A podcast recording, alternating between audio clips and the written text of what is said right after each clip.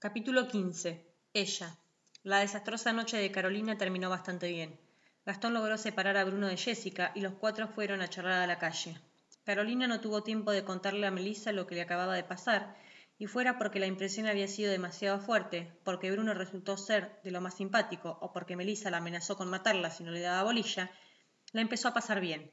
Melissa y Gastón les hicieron el aguante por un rato y después los dejaron solos. Esta vez la situación estaba más floja y todo fue más fácil, aunque Carolina insistió en quedarse afuera y no quiso volver a bailar en toda la noche. En realidad, lo que no quería era volver a cruzarse con el chico de la silla de ruedas, y lo logró.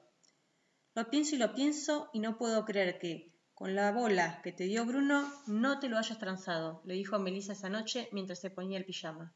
Bueno, pero le di el teléfono y arreglamos para salir, ¿o no? Le contestó Carolina desde la cama. Igual estuviste lenta.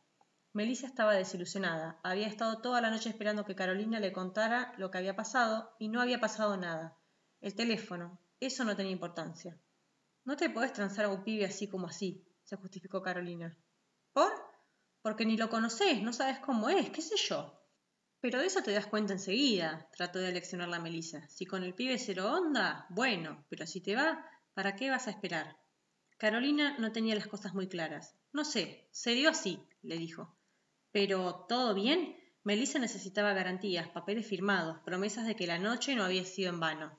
Sí, sí, Carolina se rió. Bueno, al principio medio que no me lo bancaba, pero después se puso divertido. Entonces te gustó. Sí, qué sé yo, tampoco quiere decir que esté enamorada, ¿viste? Pero a lo mejor, dentro de cinco años, se rió Melissa metiéndose en la cama. Cambió de tema.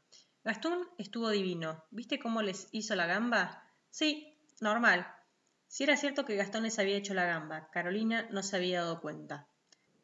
Normal, no. Casi se ofendió Melissa. Súper bien. Podía haber salido con esas cosas de los pibes tipo, dale, la que la tenés regalada, dijo poniendo voz de hombre. Carolina se rió. Mirá si iba a ser algo así. Los pibes siempre hacen cosas así. Las dos se acomodaron para dormir, aunque sabían que pasaría más de una hora antes de que el sueño las venciera. Melissa apagó la luz. Para hablar no necesitaban ver. Cada una estaba pensando en sus cosas. Fue Carolina la que rompió el silencio. Melu, dijo, ¿sabes que se me ocurrió una cosa horrible? Vas a casarte con Bruno, bromeó Melissa. No, es en serio. ¿Se te ocurrió o te pasó? Melissa también se puso seria y se incorporó un poco en la cama. Como las dos cosas. ¿Tengo que prender la luz? No, no es para tanto. Bueno, dale, apuró Melissa. ¿Qué es esa cosa horrible?